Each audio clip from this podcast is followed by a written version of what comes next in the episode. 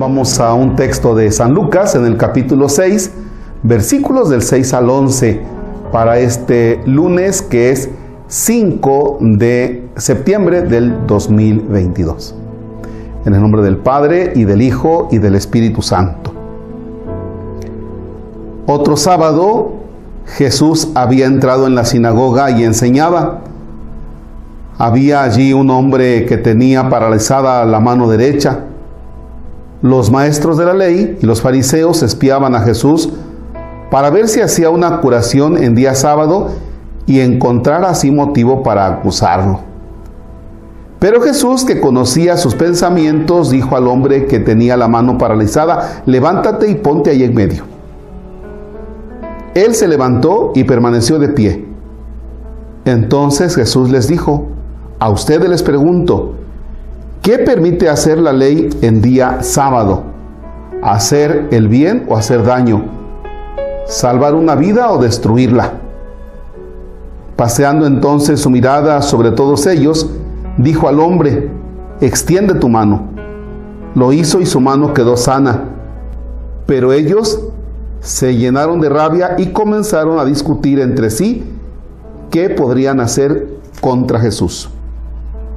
Palabra del Señor. Gloria a ti, Señor Jesús.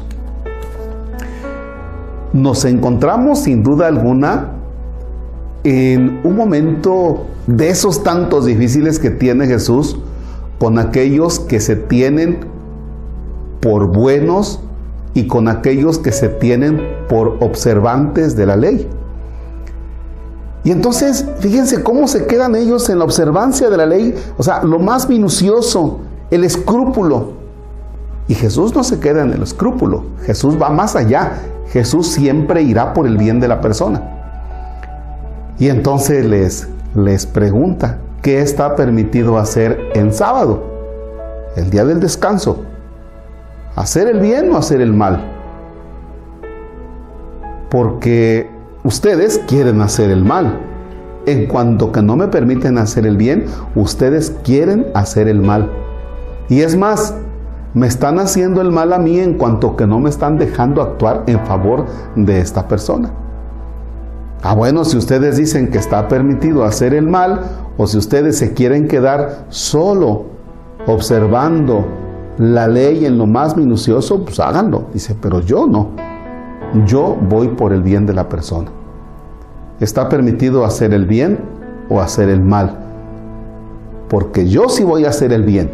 Y por eso es que de una manera que demuestra su autoridad, le dice a esta persona, ponte ahí en medio, porque yo voy a actuar.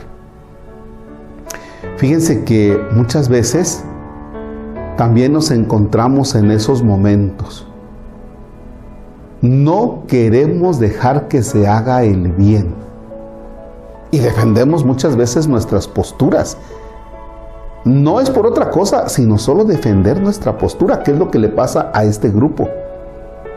Cuidado, cuidado si nosotros estamos obstruyendo el bien. Cuidado si nosotros somos esa piedra de tropiezo para que se haga el bien en favor de los demás y todo por nuestros intereses personales. Claro, los maestros de la ley lo que están haciendo es la observancia, pero al final de cuentas son intereses muy personales que tienen. Y no dejan actuar a Jesús, no dejan hacer el bien. Es muy feo cuando movidos por nuestros egoísmos, es muy feo cuando movidos solamente por intereses muy personales, dejamos que vaya avanzando el bien. Y fíjense que no podemos hablar solamente en el aspecto religioso, sino en todos los ambientes esto se da. Y muchos de nosotros estamos metidos en eso, que no alcanzamos a decir, oh, pues sí, adelante, ¿verdad? Sin problema, ándele, actúe usted, haga el bien.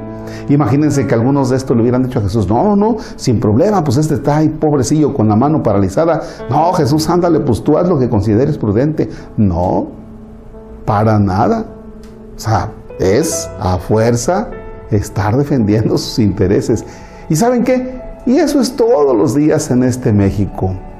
Eso nos lo encontramos todos los días en nuestras familias, en los ambientes de trabajo. Lo encontramos.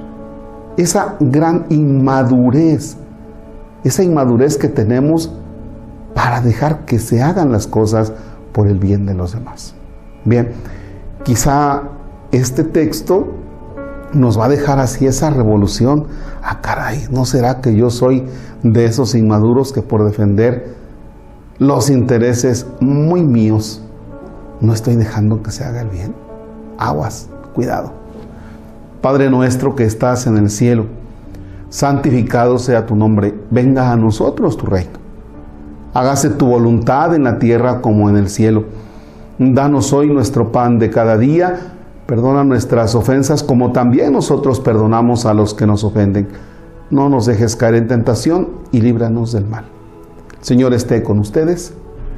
La bendición de Dios Todopoderoso, Padre, Hijo y Espíritu Santo desciende y permanezca para siempre. Amén.